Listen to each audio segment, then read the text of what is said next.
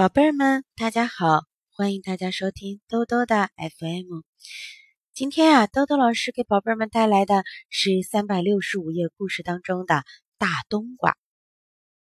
传说从前有弟兄两个，弟弟很勤劳，哥哥呢是个懒汉。有一天，哥哥吵着闹着要分家，他们家呀一共就只有三亩地，哥哥却占了两亩半，只给了弟弟半亩。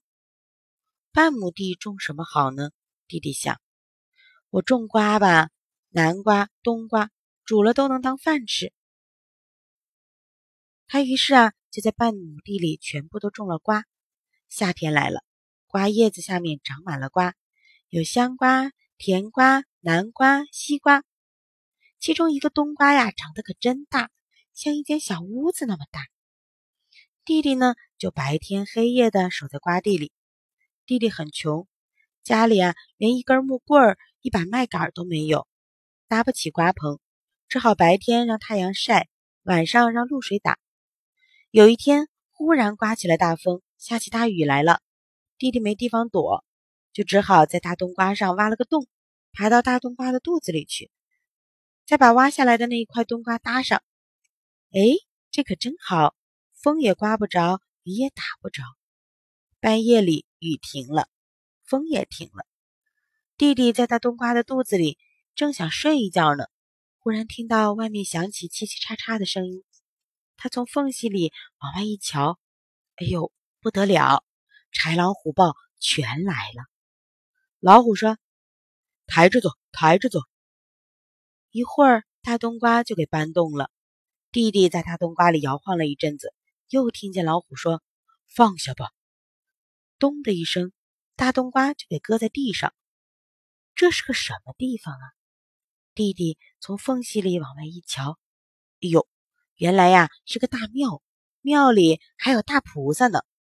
这时候，老虎又说话了：“大家快去捡柴火来烧瓜吃。这个冬瓜很大，大家呀得多捡一点柴火回来。”狼、狮子、狐狸、猴子。呼隆呼隆，都出去捡柴火了。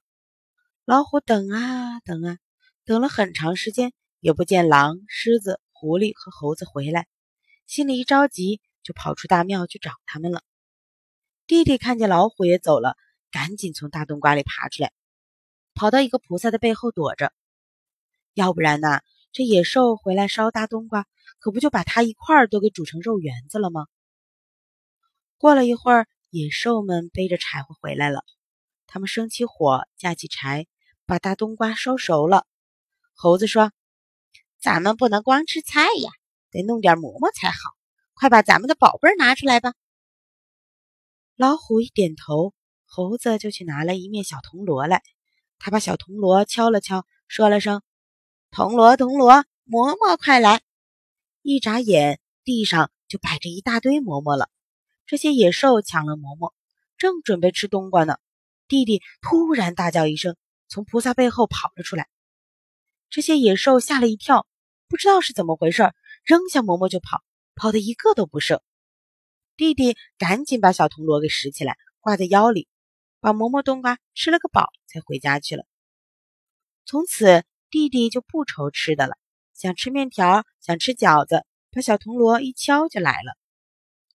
他心想：“我种地就少一头大黄牛，小铜锣要是能给我一头大黄牛就好了。”他把小铜锣一敲，说了声：“铜锣，铜锣，黄牛快来！”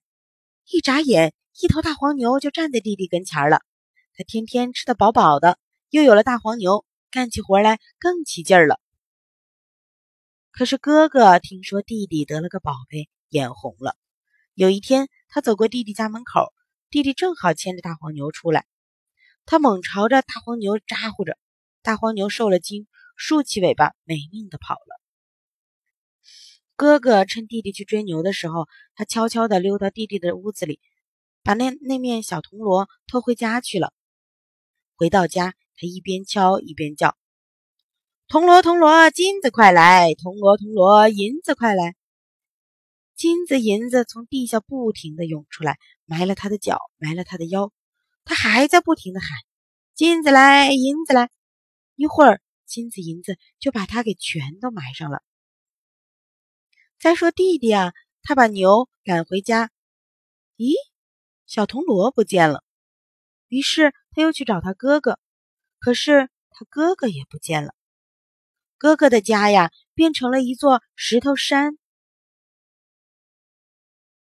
故事说到这儿就讲完了，宝贝儿们，你们说为什么故事里的哥哥最后他的家会变成石头山，可是故事里的弟弟最后却吃得饱，又有了可以种地的牛呢？这是为什么呢？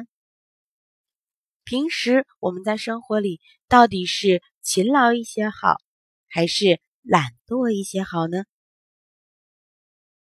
好了，今天的故事啊，就给宝贝儿们说到这儿了。